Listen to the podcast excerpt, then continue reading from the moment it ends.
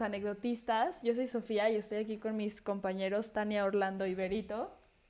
Hola. Hello. ¿Cómo están? Buenas tardes. Y pues bueno, estamos empezando el segundo episodio y estamos muy emocionados porque es un tema que realmente a todos nos gusta. Y digo, todavía no llegamos completamente a esa etapa de la vida, pero ya estamos entrando, entonces podemos hablar un poco de este tema, ¿no?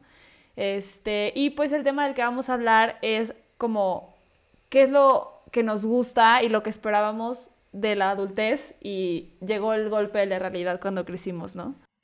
Bueno, antes de dar formalmente inicio a este podcast, que ya lo hiciste un poco, Una Pero- disculpa. no pasa nada. Eh, de verdad, muchas gracias a los 34 radio escuchas, vaya, podcast escuchas, que nos sintonizaron. Se siente padre que te escuchen, gente. Y nada, queremos decirles que este podcast es hecho por ustedes y para ustedes, ya que ustedes nos dan las ideas y todo.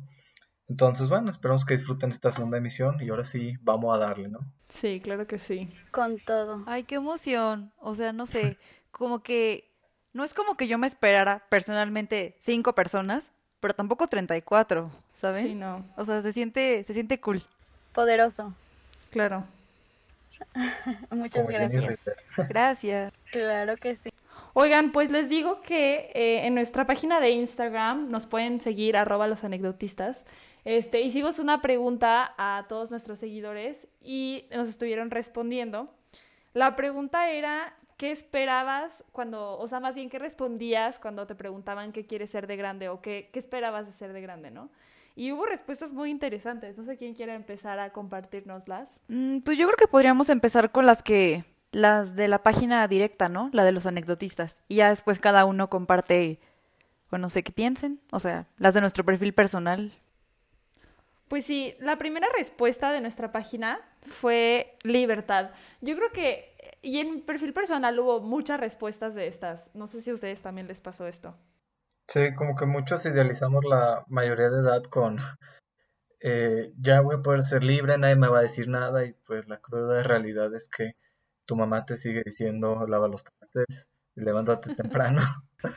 Está horrible. Entonces, Bueno, bueno, eso mejor, mejor me guardo esto para una, una respuesta que me acaban de compartir. Se cancela. Pero como que dentro de este tema de la libertad, creo que también te das cuenta de que hay diferentes tipos de libertad, ¿no? O sea, no es solamente eh, hablar de una independencia, de que ya vivas tú solo y, no dependas económicamente de nadie, pero hay otro tipo de, de encierros sociales en los que vivimos y que nos hacen como presentes hasta que eres grande y puedes medio meditarlo y reflexionar de esos temas, ¿no? Creo que también va un poquito de ese lado. No sé qué piensen. Sí, o sea, como que de cierta forma sí tienes más libertad, pero creo que algo que, que cualquiera podría pensar del tema es que ya puedes hacer lo que tú quieras, ya eres independiente, no necesitas de nadie. Y no, o sea, es, es algo parcial y obviamente depende de cada persona. Pero, pero sí, yo sí creo que existe esa cierta libertad.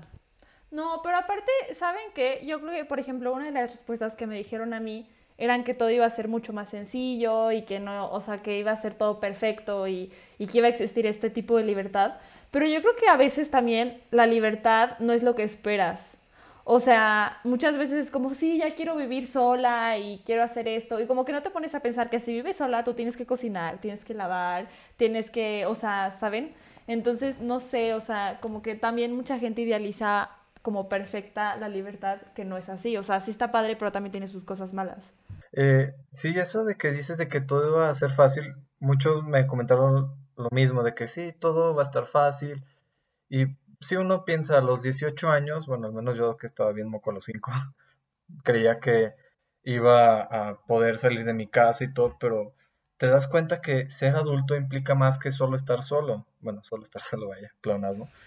Pero es pagar impuestos, valerte por ti mismo, eh, pagar impuestos, cocinar.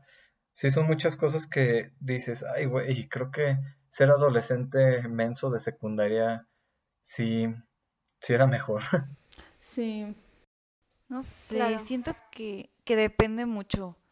O sea, ¿no les pasa que ahorita como, Orlando menciona a nuestro yo de secundaria que voltean atrás y dicen, ay no, ¿qué hice? ¿Por qué soy así? ¿Qué oso?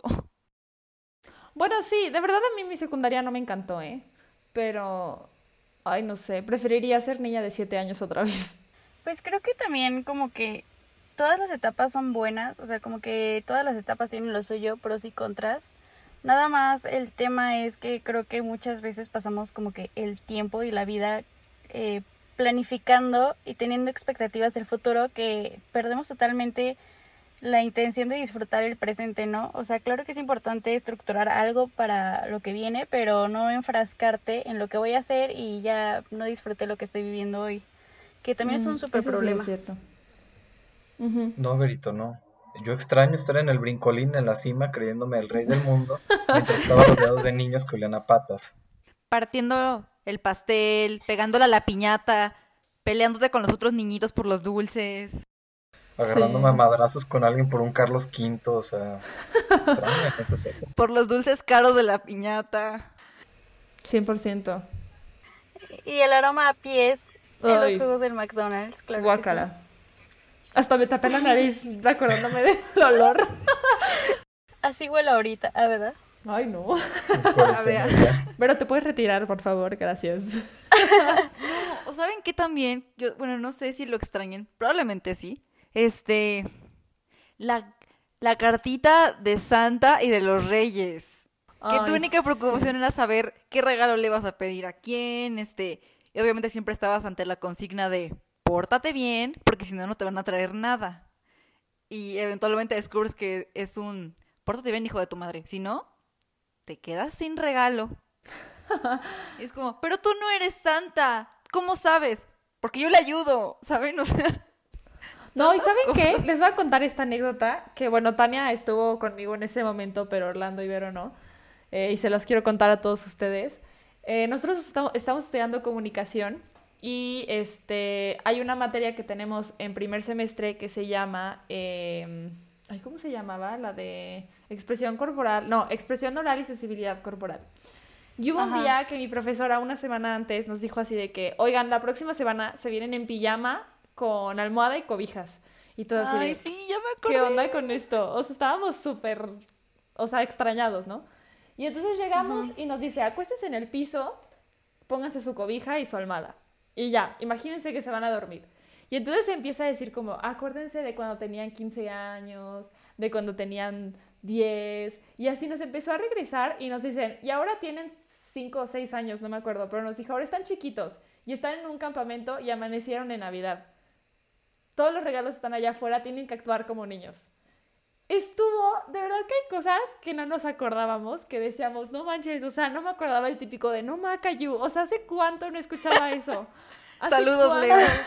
Entonces fue como un regreso súper divertido, la verdad es que a mí me encantó hacer. No, estuvo súper bonito, aparte, como que nadie sabía bien la dinámica hasta después que nos explicaron. Y cualquiera diría, ok, este, pues es una actividad de clase. De verdad, se los juro que que de repente nuestra realidad cambió totalmente y todos nos portamos como niños chiquitos. O sea, yo me acuerdo que yo me llevé ese día un peluche de perrito que tengo, que como no tengo almohada de viaje, pues ese perrito es lo más cercano que tengo. Y pues yo me llevé con mi cobija, mi pijama y todo eso. Y me acuerdo que había un niño en mi clase que, pues como niño castroso de, de primaria, llegaba y me quitaba el peluche y me lo quitaba cada rato. Y yo le decía, ya dame el peluche, dame mi perrito. Y me decía, no, no te lo voy a dar, porque eres niña. O sea, ¿saben? Como que ese tipo de cosas que, que ni me acordaba. Y luego hasta me ardió porque yo dije, es que me chocaba cuando mis primos me hacían eso. Y repente estaba de que, ya, dámelo, ya. Estuve todo ese ejercicio persiguiendo al niño para que me diera mi peluche. Como pueden escuchar, Tania era la niña envidiosa en primaria. Sí. que le dices, de tu Barbie y te pegaba. No, yo era la que, la que no quería compartir sus papas, ¿saben? O sea, que si traía papas era como de, son mis papas, pero bien que andaba pidiéndole a todo el mundo sus papas, entonces... Doble moral, ¿eh? Sí. No, sí, pero está divertido como saber que extrañas todo eso de la niñez, ¿no? Y como que siempre idealizamos la adultez. pero ya que estamos ahí, queremos ser niños otra vez. Sobre todo porque está esta construcción interesante de meterle a los niños eh, la onda de la magia. O sea, la magia existe, la magia es algo. Y, y es como esa parte que yo creo que cuando vas creciendo se convierte, o sea, se le da un nombre y esa magia se convierte en una esperanza y es como la esperanza a que pase algo y a construir para que, para llegar a un objetivo, yo creo. No sé qué piensen al respecto, pero creo que si es como una transformación, no creo que se desvanezca por completo, creo que nada más se transforma. Sí, no sé, siento que, como dices, Berito, se va transformando, pero desde chicos nos crean una expectativa los adultos de cómo es ser adulto, y lo ves en los programas animados, que bueno, ya lo contaremos en What If, en nuestra sección What If, pero sí, como que te van creando la expectativa de, no sé, digo, es muy machista eh, la sociedad en la que crecimos y todo, pero por ejemplo, a mí de que, ay, eh, los, los cochecitos, los soldaditos, tenía una pista bien padre de Hot Wheels, pero bueno, y de que las mujeres sí, de que tienes que tener un hijo y vas a ser feliz con un hijo, y te crean esa expectativa de que para ser feliz de adulto tienes que tener un trabajo estable, bien remunerado, eh, tienes que ir a la escuela y que saliendo de la universidad te va a ir bien, pero pues no sé, es muy complicado todo esto. Claro. Pues sí hay que tomar en cuenta que nosotros, por lo menos nuestra generación, crecimos con la idea que una preparatoria iba a ser como en Soy 101. Y no, nos mintieron a todos. Todavía lloro. Por dos. Yo quiero mi Jetex. Eso te Sí. y mi Blitz, o no me acuerdo cómo se llamaba la bebida, que era como de saborcitos, que tenía en la maquinita. Ah, de eso sí no me acuerdo. Ni idea. Pero bueno, pasemos. ¿Qué, qué más anécdotas nos mandaron al grupo de anecdotistas? A, mí me mandaron una muy interesante que me dio, o sea, me dio, no sé si me dio risa, si me sentí mal, si me identifiqué, no sé, pero este, un amigo nos puso que iba a tener mi billetera siempre llena. Y yo, ay, lloremos. Sí, yo también vi algo del dinero. Una, una prima mía me puso, quería ganar mi propio dinero para comprarme todo. Y sí, o sea, también crees que es muy fácil trabajar y solo vas a trabajar y ya regresas si tienes dinero, ¿no? Y, y, digo, yo, o sea, sí he trabajado, pero en trabajos como temporales de cuida niños y así, pero nunca un trabajo serio. Y ay, yo, yo siento que no es tan fácil, o sea, sí le tienes que echarle ganas para tener dinero, ¿no? No son sí, definitivamente. no, y aparte, ¿saben qué? Creo que esto también guía como algo súper peligroso, que es limitarte, bueno, limitar tu felicidad a las cosas materiales y a que estás destinado a trabajar toda tu vida para tener lo que quieres, pero al mismo tiempo vas a dedicarle tu vida a un trabajo en el que a lo mejor te sientes explotado y ahogado. ¿Y cuándo vas a disfrutar de las cosas realmente, no? ¿Cuántas personas no hay allá afuera que a lo mejor tienen muy buena posición económica, pero no tienen el tiempo de disfrutar la familia que, que pues que crearon? Sí, es un punto muy interesante el que plantas, Berito, que todos decían, no sé, voy a trabajar y voy a tener dinero y con ese dinero voy a ser feliz porque voy a comprarme, no sé, todos los helados que quiera o lo que pensabas de niño chiquito. Pero sí, como que nos meten a la idea de que el trabajar, tener dinero y... Sí, trabajar y tener dinero es como llegar a la cima del éxito, llegar a, a esa cumbre del éxito, bueno, a esa cumbre del inflable al que llamamos vida. Entonces, pues sí, no sé, yo también sí decía, no, pues voy a, voy a ser piloto de aviones, voy a tener muchísimo dinero y voy a ser feliz y, voy a poder comprarme sillones masajeadores porque de chiquito yo quiero un sillón masajeador hasta la fecha. Pero, bueno. Pero es algo más viable. O sea, por ejemplo, yo creo que... ¿El sillón? El sillón. Pues considerando que estás estudiando comunicación, yo sí veo un poquito complicada tu, bueno, tu deseo de ser piloto, vaya. Sí, no, obviamente ya cambié. No encuentro la correlación. lo intento, pero no. No, la verdad es que, por ejemplo, yo, yo me veía siendo actriz. O sea, yo me veía triunfando en Broadway porque desde chiquita sí era como O sea, ahora entendí que me daban el avión, pero siempre era como tú puedes hacer lo que tú quieras, si trabajas duro, vas a llegar a donde quieres, vas a realizar tus sueños, vas a hacer no sé qué, pero obviamente nadie te explica todos los golpes que tiene el camino y que obviamente va a llegar gente que, como ya dijeron, a lo mejor es mejor que tú en esas cosas y te arde. O sea, es como una trayectoria de de verdad trabajar, este, frustrarte, momentos buenos, días buenos, días malos, y nadie te lo dice. Claro. Paso por paso. Sí, no, aparte, o sea, también, como decía hace rato, como que está también este proceso de idealización, ¿no? O sea, mucha gente me ponía el emoji del payaso, decía así como, ay, qué ilusa, o algo así. Y pues sí, o sea, realmente como que siempre te pones a pensar, por ejemplo, yo me acuerdo cuando estaba en prepa que me estresaba por trabajos o así, le decía a mi amiga, es que ya quiero entrar a la universidad para estresarme por ver una película o por tener que hacer un trabajo de, no sé, de un video o algo por el estilo, ¿no?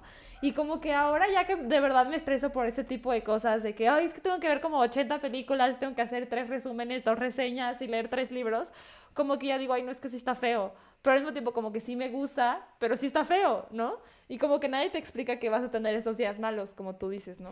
Se me hace súper oportuno mencionar algo, ahorita que dices eso, eh, alguna vez lo platiqué con una amiga, y, o sea, es una gran analogía que ella hizo, que decía que eh, tú naces y te pintan la, la, realidad como que muy padre, pero conforme vas creciendo descubres que era pintura de agua y cada año es como un chorrito de agua y obviamente todo esto se va deslavando y vas descubriendo la realidad. Entonces, obviamente vas a encontrar algún gusto y vas a hacer algo que disfrutas, pero también entender que no todo es color de rosa, lo que dices, ¿no? O sea, estás haciendo lo que te gusta, pero quieras o no te estresas y es difícil. Sí, claro. De hecho, justo ahorita, o sea, unos de mis dream jobs ah, es como salir dando noticias o algo por el estilo, ¿no? O sea, desde entré a comunicación por eso, ahora ya me gustan otros campos, pero antes como que solo quería dar las noticias. Y justo estoy viendo una serie de Apple TV que se llama The Morning Show, que de hecho uno de nuestros maestros nos recomendó. y, y está esta presión, o sea, literalmente la serie es como la presión de la opinión pública. Y como que, por ejemplo, una de las principales se quiere divorciar, pero no puede porque la televisora está como en un momento súper complicado. Entonces, como que yo decía, wow, dar las noticias y luego te regresas a tu casa con tus hijos, o sea, vida perfecta. Pero realmente no es así, o sea, todo el día te la vives investigando y, y estás estresada porque tienes que levantar súper temprano y tienes que hacer esto y el otro, o sea, como que no es perfecto, ¿no? Y, y, ay, no sé, es como que muy complicado, o sea, como que tienes que entender que sí vas a sufrir en el proceso y es parte de... Sí, que al final del día siento que esos sufrimientos hacen que sepa como mejor cuando te va bien y que digas, oye, de verdad, que tengas ese momento de aplaudirte a ti mismo y decir, oye, a pesar de esto y el otro, pude sacar, no sé, este reportaje o esta noticia y es muy satisfactorio y es cero egoísta el aplaudirte y tomarte un tiempo para ti decir, voy a festejar que hice esto porque me lo merezco. Pero sí, como decía Berito, nos pintan la realidad y pues la vida llega con una pipa y te dice, no, ni madres, y te vacía y te arruina todo, pero eh, es divertido. No sé, siento que, que es algo que creo que deberíamos de empezar a cambiar porque tampoco se trata de decir que la vida es fea y que todo en la vida te va a costar trabajo, porque la verdad es que no. Hay gente que a lo mejor nace en cierto sector más, más favorecido para lo que sea que quiera hacer. Y está bien, pero sí hay que normalizar que obviamente va a haber gente a la que le vaya mejor que a ti y gente que le vaya peor. O sea, ni todo es ni blanco ni negro. Más bien es adaptarnos a las posibilidades. Sí, 100%. Y ¿saben qué? Aparte, ahorita que hablaban de esto de como la toma de decisiones de proyectos y demás, bueno, no tal cual, pero se mencionó lo que decía Orlando de, la satisfacción de las reseñas y todo eso. Creo que podemos reducirlo a algo un poco más insignificante a simple vista, pero también lo hablaba con esta amiga, es más, saludos a Dani si lo escucha, pero ella decía que, que en un podcast justamente escuchó que hablaban de tomar decisiones tan chiquitas como, por ejemplo, escoger desayunar helado. O sea, pequeñas decisiones de ese tipo que a simple vista son muy sosas, pero que tú dices como, para empezar eres un adulto, ¿por qué vas a comer helado así súper random? ¿Y por qué escoges comer helado uh, en el desayuno? Eso es algo que pediría un niño chiquito, ¿no? ¿Cómo? O sea, no entendí. O sea, como que las pequeñas decisiones que te hacen ser adulto o ser niño o como... No, más bien como tomarle esa libertad por tomar decisiones así de chiquitas, ¿no? O sea, por ejemplo, cuando has visto que alguien desayune un helado? Y tú como adulta viviendo solo dices como de, ay, bueno, hoy tengo ganas de desayunar helado, pero cualquier persona que te escuche o que te vea te va a decir como de, eres un adulto, ¿por qué estás desayunando helado? Eso es algo que un niño pequeño pediría y, y es algo muy chiquito, pero desde ahí tienes la opinión pública dentro de un chip en tu cerebro que te impide o te limita a hacer ciertas cosas. Híjole, es que está cañón. O sea, porque, ay, no sé. Porque, por ejemplo, de chiquito si le dices a tu mamá, quiero desayunar helado, obviamente te va a decir que no. Pero ya siendo adulto, como que ya dices, quiero desayunar helado y que me diga quién sea. O sea, yo quiero desayunar helado y me vale, ¿no? Que bueno, también a veces mi mamá me dice como, no desayunes eso. Todavía tengo 20 años y me siguen diciendo. Pero, no sé, o sea, está chistoso porque como que cuando tienes libertad también te, entra ese juicio de decir es que no está bien o no está mal. Más bien, está bien o está mal. y, y, no sé, está chistoso. Yo creo que, que ya conforme vamos creciendo, por ejemplo, ¿no les ha pasado que, que ahorita pongan, no sé, a nuestra más chiquitos, los adultos siempre es como, ahorita tú puedes comer lo que quieras, preocúpate después cuando el cuerpo te cobre factura de todo lo que estás comiendo. Y justamente ahorita, que es como, ya soy, entre comillas, adulto, ya puedo comer lo que quiero, pero sé que no debo. Y si sí, y si lo hago, son dos caminos. O no hacerlo, y sigo con mi vida, o sí hacerlo. Pero siempre hacerlo está la posibilidad de, ok, este, pero tengo que tomar en cuenta que si ya llevo esto, este, y si sigo haciendo esto, puedo, puede repercutir en mi salud, este, no sé, o sea, como que es hacerte consciente de las consecuencias. Sí. Pero quiero, a ver, quiero escuchar la opinión de Orlando en esto. Es que no sé, antes me pasaba que era como el miedo de, independientemente de si voy a comer eh, pizza en la mañana o desayunar cerveza o lo que sea, bueno, yo no cerveza, pero desayunar. eh, X cosa que te haga daño. De chiquito decía, no, es que mi papá me va a regañar. Y creo que ahorita está padre que entras en una etapa en la que dices, a mi papá ya le vale si desayuno pizza en la mañana o me hago un helado para desayunar. O sea, ya eres consciente de que la responsabilidad ya es tuya, ya es tu cuerpo, ya tu papá no le afecta ni le va a molestar, bueno, a tu papá, mamá, a tu tutor, vaya, no le va a afectar ni molestar que desayunes helado a las 8 de la mañana. ¿Por qué? Porque al final del día las consecuencias van a ser para ti, el que le va a dar diabetes en un futuro va a ser a ti. Entonces, eso está interesante porque aprendes como a tantearle, llamémosle, los riesgos de que si hago esta conducta, sé que me va a afectar en un futuro. No muy lejano, y eso. Y hablando de lo físico, perdón que lo meta medio forzado, pero es que me llegó un, una compañera, me, me mandó la siguiente respuesta respecto a lo que estamos hablando. Y me pareció muy interesante lo que me comentó. Dice, digamos que limitaba mi respuesta a decir, cuando sea grande voy a ser delgada.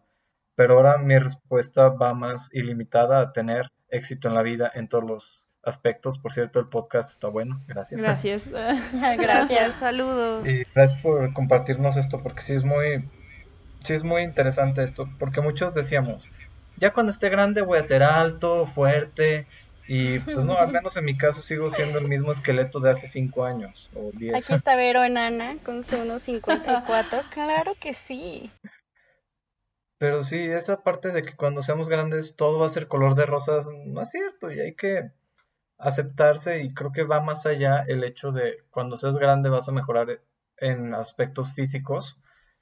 Creo que deberíamos de cambiarle la mentalidad a los niños de cuando seas grande vas a tener la capacidad de decidir lo que te gusta y con base en ello vas a poder ser feliz. Bueno, no sé, me, me alargué mucho, perdón.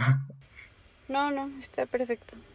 Y aparte, mmm es que es todo un tema porque ya como que entran los temas de estereotipos, ¿no? Cuando tú te imaginas de adulto, obviamente te imaginas viviendo bajo un estándar de algo que es aceptado por la sociedad, ¿no? Y obviamente esto incluye una, un aspecto físico, una postura económica, eh, vaya, como un montón de cosas que creo que solamente se quedan en la superficialidad de lo que es ser adulto y más bien como que te esclavizan a anhelar algo que no vas a hacer porque todos somos diferentes, porque todos tenemos metas diferentes y somos, sí, o sea, somos mundos distintos.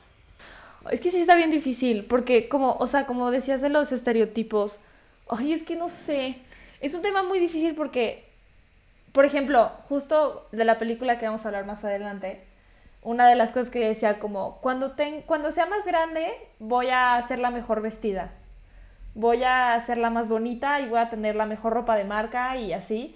Y, y ay, no sé, como que esos estereotipos todos los tenemos de chiquitos, como decían ustedes, de cuando vaya a la universidad voy a ser así, voy a ser así y me voy a vestir así. Y como que sí está como difícil, ¿no? Como que no, no es así siempre. Sí, o sea, aparte de crecer es darnos cuenta de que la vida siempre está o sea, más bien está siendo constantemente romantizada y es muy válido siempre y cuando esto nos ayude a superarnos y aprender y no nos limite con paredes creadas por ideas que pues nunca van a pasar a un plano terrenal, ¿no? Porque a lo mejor tienes ideas y está padre, pero ¿de qué te sirve si también las dejas ahí mentalmente y como un impedimento? Sí, o sea, como dejar la idea y, y no hacer nada o cómo. o sea, en general, o sea, romantizas tanto tu vida que te metes a, a una idea fabricada por tu mente, pero pues nunca te enfocas en llevarla a un plano terrenal. Pero es que, ¿sabes que Yo creo que también eso es como un tipo de motivación. No sé cómo lo ven ustedes. O sea, por ejemplo, yo ahorita que estoy queriendo como remodelar mi cuarto y quiero vender mi escritorio y así, como que me motiva, o sea, ahorita que estamos en cuarentena, pues no tengo nada, no tengo un fin en esta vida porque pues no hay escuela y no hay nada. Entonces, como que me puse a pensar así, ¿qué hago con mi vida mientras no tengo nada que hacer y no puedo salir? Y dije, pues para remodelar mi cuarto. Y como que todavía no lo hago porque no se ha vendido nada, pero como que sigue siendo mi motivación de, ay, voy a volver a subir mañana, o saben que voy a subirlo acá o acá. O sea, aunque lo esté idealizando y no esté haciendo mucho, entre comillas, pues como que es una motivación que me hace levantarme en estos momentos, ¿no? Sí, o sea, como que creo que ahorita en tiempos de pandemia es, ha sido un momento bastante larguito y ojalá ya no se alargue tanto, como para que todos nos caiga el 20 de, estas, de este tipo de cosas. Por ejemplo, yo lo relaciono mucho con que, que de cierta forma, ahorita, bueno, se sabe que por, por la pandemia, pues mucha gente está perdiendo sus trabajos y les rebajaron el sueldo. Y creo que, por ejemplo, bueno, gracias a la vida, lo que sea, no es mi caso, pero me sirvió para darme cuenta que si yo hubiera estado en esa situación, o sea, yo adulta con mi casa y eso, a lo mejor y me pudo haber pasado. Entonces, pues siempre como que existen, hay que buscar alternativas distintas, vaya, para, pues como para arreglártelas, porque ya no van a estar tus papás viviendo contigo para resolverte todo. O sea, tienes que, tienes que rascarte con tus propias uñas, como, como diría mi papá. Sí, pero es muy padre cuando, bueno, o sea, en el momento te asustas porque, no sé, a mí me pasó, digo, va a ser muy white chican lo que voy a decir, pero cuando estaba en París y perdí un camión con mis amigos. Perdí la chancla, ah, no es cierto. no, perdí el camión de regreso a Ámsterdam donde estaba yo existiendo en esos momentos, vaya, era como mi base estamos con mis amigos, no teníamos ya dinero en efectivo, teníamos pura tarjeta y teníamos que regresar a Ámsterdam, no sabíamos cómo. Y ni modo de hablarle a nuestros papás, que eran como las 6 de la mañana aquí en México, y, hola papá, oye, perdí el camión, ¿qué hago? Pues no, o sea, tienes que enfrentarte a los madrazos de la vida y decir, ok, tengo que pedir dinero, no sé, tengo que sacar lo mexa y lo tragafuegos, no sé. Lo mexa. Fue, en el momento te asustas mucho, pero cuando lo lo resuelves, ves en retrospectiva y dices, me, me pasé, pero estuvo divertido porque supiste sortearlo y eso es reconfortante en parte de ser un adulto. Pero no sé, me disgusta y me gusta esta etapa. Es agridulce. ¿Sabes qué? Por ejemplo, ese tipo de cosas te hacen aprender. O sea, les voy a poner un ejemplo y perdón si ventaneo a mi hermano. Pero mi hermano se fue a trabajar. No es personal. Sí, no, no es personal, ¿eh? No, hace como dos años o año y medio, no me acuerdo. O un año, no sé. Bueno, el punto es que mi hermano se fue un verano a trabajar a Canadá. Y él se estaba quedando con mis primos. Y luego mis primos se fueron y él se quedó como en un departamento como de, de una escuela, ¿no? O sea, como de residencias de una universidad de allá. Y hace cuenta que cuando se lo rentaron les dieron una tarjeta y la guardó en su cartera. Y ese día dijo, pues voy a ir por una cerveza a un bar o lo que sea y ya me regreso a mi casa temprano, ¿no? Y entonces ya fue, fue al bar este, se tomó su cerveza y él allá pues no se movía en camión ni se movía en coche. entonces se compró una patineta e iba por toda la ciudad en patineta. Y, este, y en una de esas se le cae la cartera y ya no tiene cómo entrar al edificio. Ya era de noche y literalmente se tuvo que dormir afuera porque se le perdió la cartera. Entonces, como tú decías, voy a sacar como lo mexa aquí y me voy a saltar no sé por dónde. o sea, pero como que gracias a eso aprendes y de verdad a mi hermano no se le ha perdido la cartera desde ese día. O sea, como que si tienes que, o sea, obviamente no le iba a hablar a mi mamá, eran como las 2 de la mañana acá y así de, oye mamá, se me perdió la cartera, pues ¿qué haces desde allá? O sea, pues no. O sea, obviamente les habló para cancelar tarjetas y así, pero, o sea, ¿qué haces? ¿Ven a sacarme a, a dormir a mi casa? Pues no, o sea, estás en otro país, ¿no? Y de eso aprendes mucho y te hace convertirte todavía más adulto. Sí, o sea, como que la vida adulta no es que no te equivoques y ya tengas suelta la vida, más bien es que sepas cómo y busques alternativas. Este, ahorita que lo estabas comentando, yo me acordé que cuando apenas me estaba enseñando a manejar, pues mi papá, bueno, mi papá va conmigo a todos lados como ya lo estoy ventaneando también. Este, por ejemplo, acá mis mis compañeros, mis amiguitos viven muy lejos de mí. Entonces, pues seguramente entenderán que más bien la que vive lejos soy yo, creo. Pero bueno, eso no es importante. no voy a revelar esos datos en esta ocasión.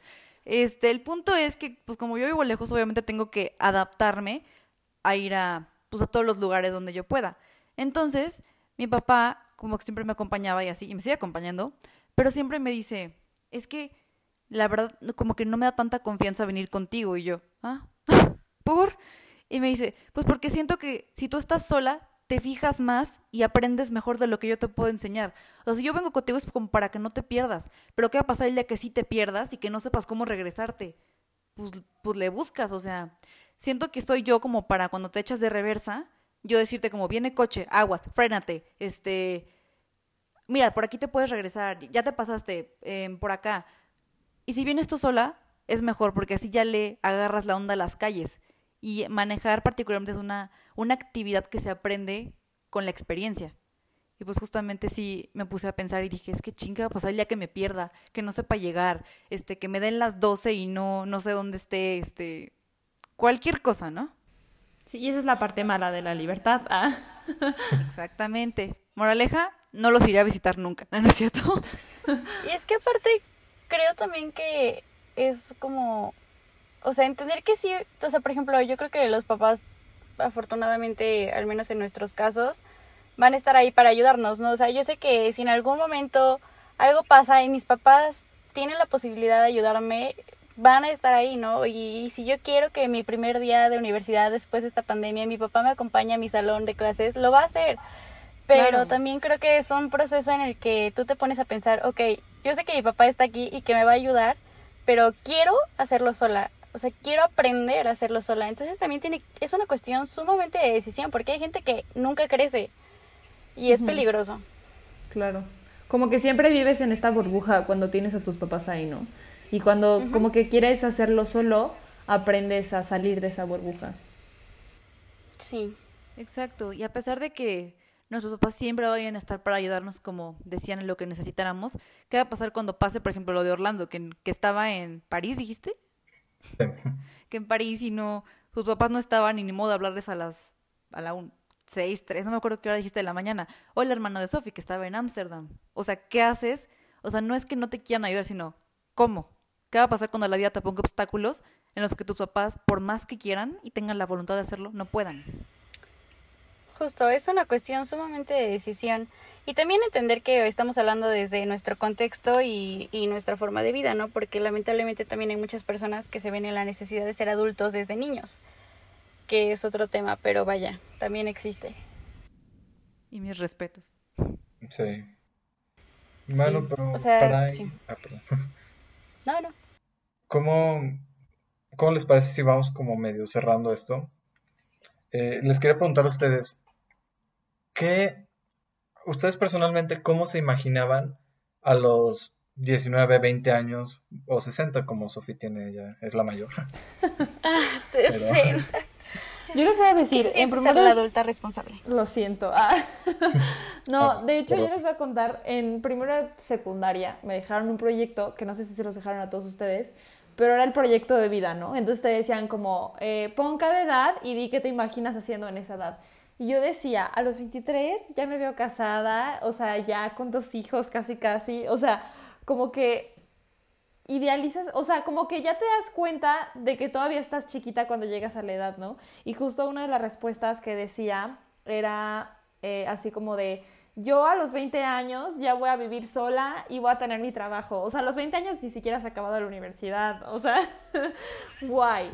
Entonces, no sé, o sea, como que a mí me da mucha risa leer este trabajo, eh, porque sí... Es algo muy real, o sea, como que piensas que a los 20 ya vas a ser una mujer o un hombre realizada o realizado. Y este. Y no es así, ¿no? Gracias por nada, Disney. Sí, ya sé, las princesas se casan a los 14. Ya sé. Qué fuerte. Pero eso es para otro episodio. Realmente sí. A ver, ¿cómo me veía a los 19? La verdad es que no voy a ir tan lejos. Yo me acuerdo que yo decía con mi mejor amiga que a mí, o sea, ven la... Ay, no, por Dios. Bueno, ok. O sea, mi sueño era que a los 15 años iba a ir a Ultra con mi mejor amiga y después de eso la prepa la íbamos a cursar juntas en otro país siendo roomies. O sea, claramente ninguna de esas cosas pasó. y aparte me dio risa porque justamente alguien de alguien el, eh, que respondió a la pregunta que hicimos en redes sociales, también me contestó que ir a Tomorrowland era uno de los sueños. Yo dije Ultra y a Tomorrowland, pero se me hace muy chistoso que es como uno de los grandes, una de las grandes metas que nos plasmamos de chiquitos cuando nos visualizamos siendo grandes. Es muy generacional. Sí. Tania, coméntanos, ¿qué quería hacer la pequeña Tania? Es que estoy pensando, creo que, fíjense qué fuerte, creo que yo nunca me visualicé, per- o sea, particularmente entre los 19 y 20. O sea, creo que, creo que yo quería hacer como muchas cosas y qué pena por dos, pero yo ya me veía triunfando en mi carrera como actriz de cine, yo ya me veía triunfando saliendo en la tele en castings, este, con mi coche, ir a Starbucks 24/7, ya saben, ¿no? Como una vida muy y pues idealizada, ¿no? Y ahorita me veo y digo, wow, no me, o sea, no, quizá no es la vida que me imaginé, pero soy feliz. o sea, estoy, Pero ya Pues- que pero pues ya no hay de otra. Y si digo que no voy a quedar muy mal, no, no es cierto. No, o sea, sí, no. pero digo, ok, o sea, a lo mejor digo, no es lo que imaginé, pero estoy muy contenta. O sea, creo que todo pasa por una razón y creo que, que si bien ahorita tengo la libertad de tomar las decisiones, puedo hacer varias cosas. O sea, como... El punto es, de todo esto que estoy diciendo, que ya no sé hablar, es que estoy contenta con la vida que tengo ahorita. Pero nunca lo, lo tenía como tan claro. Pero si yo no me veía casada, ni, ni en mi casa, ni no, o sea. Quiero dar una no conclusión. can- ah, No, Perdón. falta hablando de decir Falto yo, quiere. es que- Tú, tú dinos, perdón, perdón. Ah, no, estás no, marginando de este no espacio. quiero verte como fan Morat. Que tú no. No, no es cierto. Me veía tocando con los güeyes de Morat, no, no sé qué. Sí. Eh, sí. Qué gran sueño. No, de chiquito, justo lo que comentaba Sofi, me acuerdo que en primero de secundaria o segundo, no, segundo de secundaria en mi caso, no fuimos a la misma escuela, cabe destacar, pero mi maestra de matemáticas nos hizo un, hacer de proyecto un plan de vida, y yo Sí, me acuerdo fuimos, que en Orlando. escribía, ¿mande? Sí, fuimos, Orlando. No, pero segundo de, yo estaba en otra escuela, segundo de secundaria, fue cuando me cambié, pero bueno, Ah, el punto es que eh, yo ahí puse, y hace poco lo encontré, ya saben, desencombrando, desescombrando, bueno, sacando ti- til- tiliches, ahí encontré que decía que, que me iba a graduar de prepa con promedio de 9.8 Y fue algo que yo puse en su momento por inventarme y la verdad es que tengo que decirlo, soy ñoño y así pasó, entonces me impresioné mucho. Y decía que iba a estudiar la carrera de piloto de aviones eh, en Ciudad de México y que luego me iba a ir de viaje por todo el mundo y fue, fue muy chistoso porque justo lo que dice Tania, de que a pesar de que obviamente no seguí nada de esto porque estoy estudiando comunicación, creo que si yo le dijera mi yo de ahorita 19, 19 años con 14 días, ah no, con 24 días, le dijera a mi yo de segundo de secundaria, oye güey, va a pasar esto, vas a tener un podcast con tus amigas, vas a, a, a tener relaciones muy padres con la gente, te va a ir bien, eh, vas a escribir para un medio de noticias y te va a ir bien, o sea, creo que lo hubiera dicho a mi yo de 19 años. No es cierto, güey. Deja de estar diciendo cosas que no. Entonces creo que es muy bonito y reconfortar, reconfortante, perdón, no sé hablar, esto de que ver en retrospectiva lo que has hecho y sentirte orgulloso y decir, oye, pues no fue lo planeado, pero está cool lo que estoy haciendo. Claro. Y si no te sientes que lo estás haciendo cool, planteate esta pregunta de ¿cómo, cómo reaccionaría tú yo de secundaria o de primaria al escuchar todo lo que estás haciendo y qué te dirías? Y de, oye, güey, eh, no sé, ¿qué te gusta? No, pues me gusta eh, hacer aviones de papel. Pues haz aviones de papel y diviértete, digo. No pasa nada. fue un ejemplo muy burdo, pero no sé si me entendieron. Sí. yo creo que yo también. Yo creo que yo también estaría orgullosa si me dijera a mí de mis 13 años lo que estoy haciendo ahorita. Porque de hecho justo en este proyecto que hice, yo puse que quería salir en la tele, que de hecho en ese momento no sabía que era comunicación. Pero si mi yo de chiquita supiera que ya sabe tomar fotos y ya tiene un podcast, como tú dices, o sea, como que estas cosas que no creía imposibles, como que ya las estás logrando, aunque no era como siempre lo planeado de, ay, sí, voy a vivir sola a los 20 años, pues no, pero sí estoy cumpliendo lo que quiero estudiar, ¿no? Entonces como que, no sé, yo creo que mi yo de 12, 13 años estaría muy orgullosa de mí. No sé qué piensen ustedes de sus menores. Yo creo que lo dijeron muy bonito. este, pero creo que es se me hace un ejercicio de conciencia muy muy padre. Imagínense un día, obviamente no se puede porque pues mucha fantasía, pero sentarse con su yo de secundaria a decirle, todo va a estar bien, este, quizá la vida que quieres no la vas a tener, pero vas a tener algo que te va a hacer igual o más feliz de lo que tú quieres. Porque las decisiones y lo que tú pienses a la edad que tienes, o incluso cuando son chiquitos, van a ir cambiando, porque todo en esta vida cambia. Y eh, aquí también aplica, ¿no? Este, no, no te vas a casar con el que te gusta ahorita. Vas a conocer más gente que te va a gustar igual. No te vas a casar con One Direction. Ah. no, no, ah, no. no, no te vas a casar con Zac Efron. Este, vas a conocer otros que quieras igual y, y no sé, es como como hacerte consciente, pero pues no se puede. Pero imagínense qué bonito sería, ¿no? Y creo que la clave está en lo que mencionabas, Tania, en, en el cambio. Somos, obviamente como seres humanos estamos sujetos al cambio. La persona que somos ahorita no es la persona que vamos a ser en media hora ni siquiera.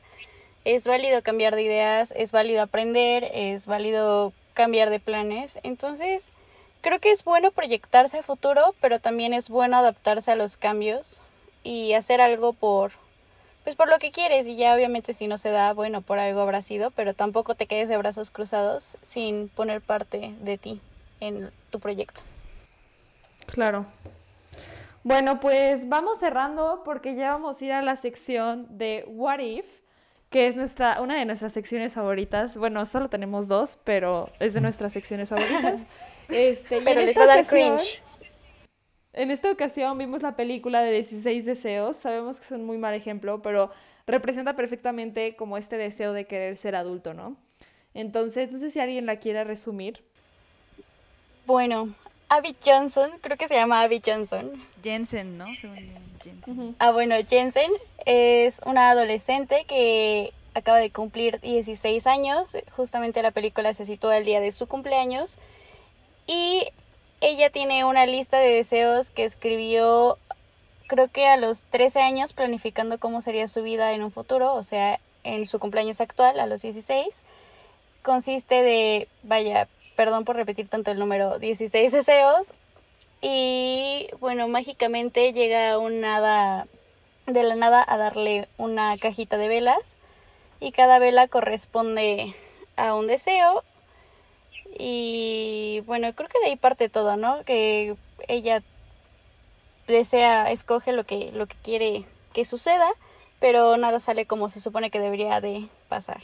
La neta a mí no me gustó. O sea, cuando la vi en que estaba niño, bueno, chiquillo, eh, la vi y dije, ay, está súper padre. Y ahorita que la volví a ver fue como, eh, hubiera dicho otra película.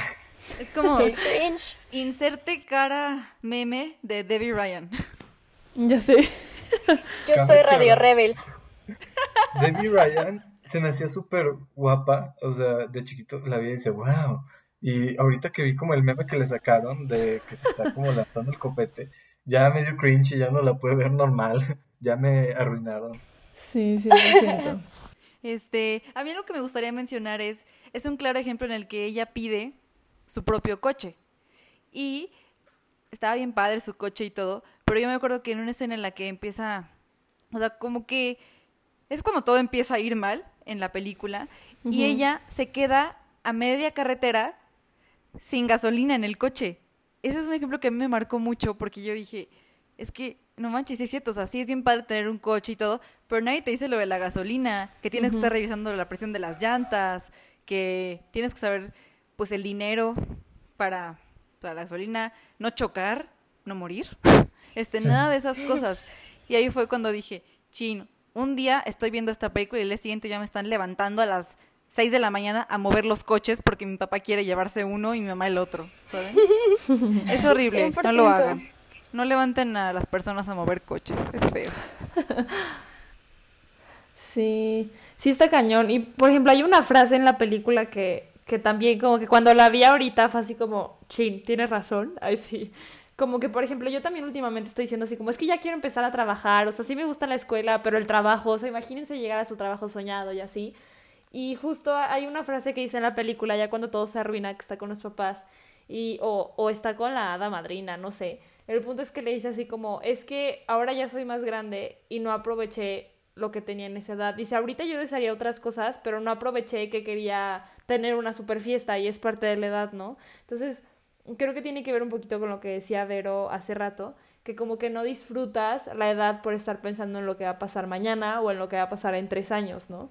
Entonces, no sé, como que desde esa frase dije, no, ahora sí voy a aprovechar mi vida ya en la universidad, porque sé que en unos años voy a querer regresar a la universidad, porque tengo una hermana grande, ah, y me dice, como es que no sabes qué es lo que es trabajar y está horrible, está más padre la universidad, y yo en este momento digo lo contrario, ¿no? Entonces, como que también esa frase me gustó mucho. Sí, o sea, como que aprendes a ver que todas las etapas en el crecimiento tienen su lado bueno y su lado malo, sus ventajas, y a lo mejor si, si de repente ya cuando creces dices, chin, este, hubiera aprovechado más, como dices, pero también hay que ver el lado bueno de la etapa que estamos viviendo, y que todo eso que pasó fue para formarnos ahorita. A mí lo que me dio mucha risa fue el deseo número 14 que dice, mis padres me van a entender. Y eso es algo muy chistoso porque es como, ay, qué bonita Esperancita. Juras que va a pasar esto. O sea, tus papás nunca van a entenderte al 100%. Sí, ¿no? ¿Por qué? Porque son personas que fueron creadas en otro contexto. en otra época. de hecho, o sea, no sé, si ahorita yo llego y le digo a mi papá, me voy a hacer un tatuaje y me voy a tatuar tu nombre porque te quiero mucho, probablemente me va a decir, si me quieres no lo hagas, por favor, o te voy a desheredar o algo así.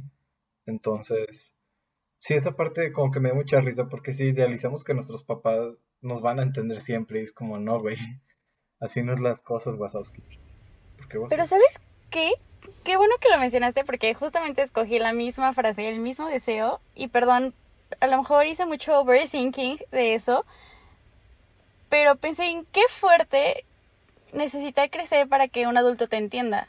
O qué fuerte analiza, o sea, si lo analizas como ver como, es que si no soy adulto, no me van a tomar en cuenta y no me van a escuchar eh, lo que quiero decir, ¿no? Porque justamente ella lo dice en otro deseo, quiero que mis papás me escuchen, mis papás me van a escuchar y no sé, ya que lo ven fríamente, mm, pues sí es cierto, ¿no? Creo que cuando eres chiquito, a lo mejor estás diciendo algo con muchísima razón, pero la gente voltea y te dice, ah, sí, sí está bien, y es un niño. Entonces, sí, se me hizo como muy impactante leer eso ya ahorita, ¿no? Bueno, no leerlo, verlo, escucharlo. ¿Sabes qué? Justo hoy estaba hablando con una amiga, hola Carlita, si lo estás escuchando, ah, estábamos hablando como cómo la psicología del humano como que se, se, se manifiesta en el cuerpo, ¿no? Entonces, por ejemplo, hay un libro que acabo de leer que se llama Las cinco heridas que, que, impiden ser uno mismo y habla como de cinco heridas que tienen sus máscaras y así, ¿no? El punto es que a mí esta amiga es, es un poco chaparrita y tiene cara de niña, o sea, si la ves, dices, tiene 12, 13 años. Yo. Ah. y, y, Me proyecté. y dice así como de, no, pues es que la neta es que a mí, o sea, todo el tiempo me decían como que yo tenía 12, 13 años, no sé qué, y como que ya hasta que empecé a, o sea, como, o sea, se fue de voluntariado. Y dice, como cuando me empecé a, como a envolver y a volverme extrovertida, y digo, desenvolver, perdón, y a volverme extrovertida, como que ya mi cara se veía ya no de 12, 13 años, como que ya me veo más grande y hasta ahí me decían, como es que te ves que tienes como 20 y tenía 19, o sea, cosa que aquí en León no le decían. Y yo creo que sí está chistoso porque, por ejemplo, a mí me pasa que soy la más chiquita de mi casa y es como que, o sea, a veces por ser la chica o por ser la niñita, dicen como, ah, sí, ajá, y como que siguen con sus temas de adultos, ¿no?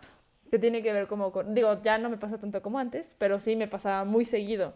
Y está chistoso porque, no sé, o sea, como que, sí, como tú dices, tienes que ser adulto para que te tomen en cuenta. Sí. Y aparte vas a crecer y vas a seguir siendo la más chiquita, ¿sabes? O sea, vas a tener, no sé, 40 años y, ay, Sofía la chiquita de la casa. Siempre, siempre va a ser así. Ese es otro tema. Sí, sí suele pasar. A los más chiquitos. Creo que soy la única más chiquita de aquí, ¿no? A Orlando también. No, no. Hola, Orlando. Ah. Te entiendo. Aún me sigo sentando en la... Aún me sigo sentando en la mesa de niños en las comidas familiares. a mis 19 años. Ay, yo nunca tuve opción. Lloremos. Bueno, solo yo. Pues si les sirve de consuelo, soy la sándwich. Soy a la que ignoran. Así por default. No es cierto. No es cierto, mamá. bueno, para concluir, no sé, yo quisiera decirles que va a ser muy hippie lo que voy a decir. Pero pues los invitamos a hacer esa reflexión de a ver su, su niño de 13, 12 años estaría, bueno, no estaría orgulloso, pero si les contaran ahorita su yo de 13 años, que, cómo, qué han hecho y todo, qué, qué le respondería y todo, y si no, pues sirve que les ayuda para celebrar, sentirse bien y comer tacos para festejar, que eso es lo que yo normalmente hago. O si no, replantearse un poco lo que están haciendo y decir, ok, sabes que me hubiera gustado estudiar esto y cambias de carrera y ya, porque no hay problema. Y también esto de idealizar mucho es complicado, pero sé que poco a poco la realidad nos va a estallar en la, en la cara, pero va a ser algo muy, muy gratificante cuando te des cuenta de que no todo es malo, no todo va a ser ni, ni blanco ni negro pues ya, que tenga un bonito día, no, no se crean. sobre todo sacarlo bueno. Justo me imaginé a mí hablando con, con Mini Tania y decirle, oye, ¿qué crees? Este, a tus casi 20 tienes un podcast. Porque estoy segura de que Mini Tania me diría, ¿y? o sea, ¿y qué tiene de, de interesante? O, qué es un podcast para empezar? O sea, ¿y qué? Pero yo ahorita digo, pues a lo mejor para ti, porque ahorita no lo alcanzas a ver, pero no tienes idea todo el trabajo que fue que el podcast saliera. Y que justo ahorita lo podemos, podemos compartir todas estas ideas tan bonitas con toda la gente, bueno, con la gente que nos está escuchando y esperamos crecer y así. O sea, es un proceso que es como, yo sé y no te pido que lo entiendas, Minitania, pero vas a sentirte muy orgullosa a tus 19. Por muchas cosas sí, por otras no. Pues yo nada más quiero pues decirles que no se asusten. Nunca, creo que la clave es nunca compararse. Cada quien tiene su tiempo, cada quien tiene su ritmo y todos sabemos bajo qué contexto vamos viviendo. Entonces, pues está bien tener miedo, pero no dejen que sea una limitante y sigan avanzando. sean adultos, pero no, no vivan bajo el estereotipo de lo que es un adulto. O sea, creen su propio sentido de adultez. Claro. Y nada. Justo, creo que, creo que lo que está diciendo es muy, muy importante. Porque generalmente, bueno, por lo menos así era en mi kinder y primaria, que todas era como, ay, sí, este de grande, bueno, hablando desde muy chiquitas, vamos a ser todas princesas, vamos a, yo voy a ser doctora, como Barbie, que Barbie es todo eso, ¿no?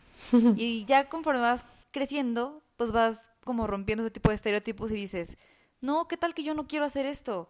Y qué tal que quiero, no sé, este ser ingeniera, o qué tal que, quiero tener mi empresa, o estudiar comunicación. Claro. Y que no importa cuántas veces te equivoques, siempre seas muy fiel a ti mismo.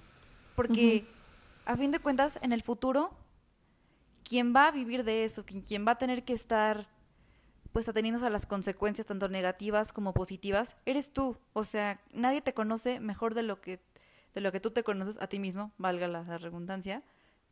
Y ya, o sea, es eso. Hay que ser fieles a nosotros y construir nuestro ideal de vida. Claro, y déjenme decirles que todavía ni somos tan adultos, ¿eh? O sea, unos tenemos 19, otros 20, pero todavía nos falta mucho por vivir.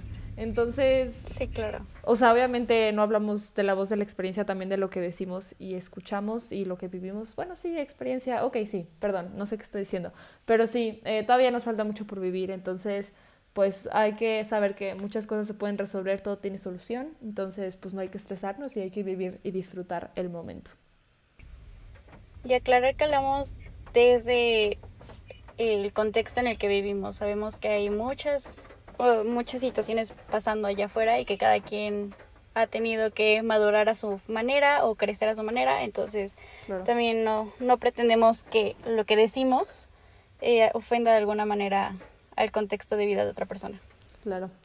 Claro, y aparte se trata de ir creciendo juntos, ¿no? O sea, estamos aprendiendo, a veces fallamos, a veces nos sentimos lo mejor del mundo, hay días buenos, hay días malos, pero para eso estamos aquí todos, para crecer juntos en esto que se llama el camino hacia La vida. adulta. Hacia quién sabe dónde. Pues sí. Pero bueno, creo que ya es momento de finalizar el episodio de hoy. Espero les haya gustado mucho. Este, y pues nada, no sé si alguien quiere agregar algo como para despedirse. Bueno, muchas gracias. Estuvo muy, muy filosófico, vaya. Creo que fue una deep talk digna de grabar. Estuvo muy, muy interesante esto, pero bueno. Muchas gracias a los que nos escucharon, a los que llegaron hasta aquí, gracias. Que tengan bonito día, tarde, noche y que eh, sigan haciendo lo que más les gusta, que es escuchar este podcast. No, no- no sé qué. Su hobby favorito. Claro. Pero bueno, esto fue todo. Muchísimas gracias. Adiós. Bye. Adiós, producción. Muchas gracias. Nos vemos en el siguiente episodio.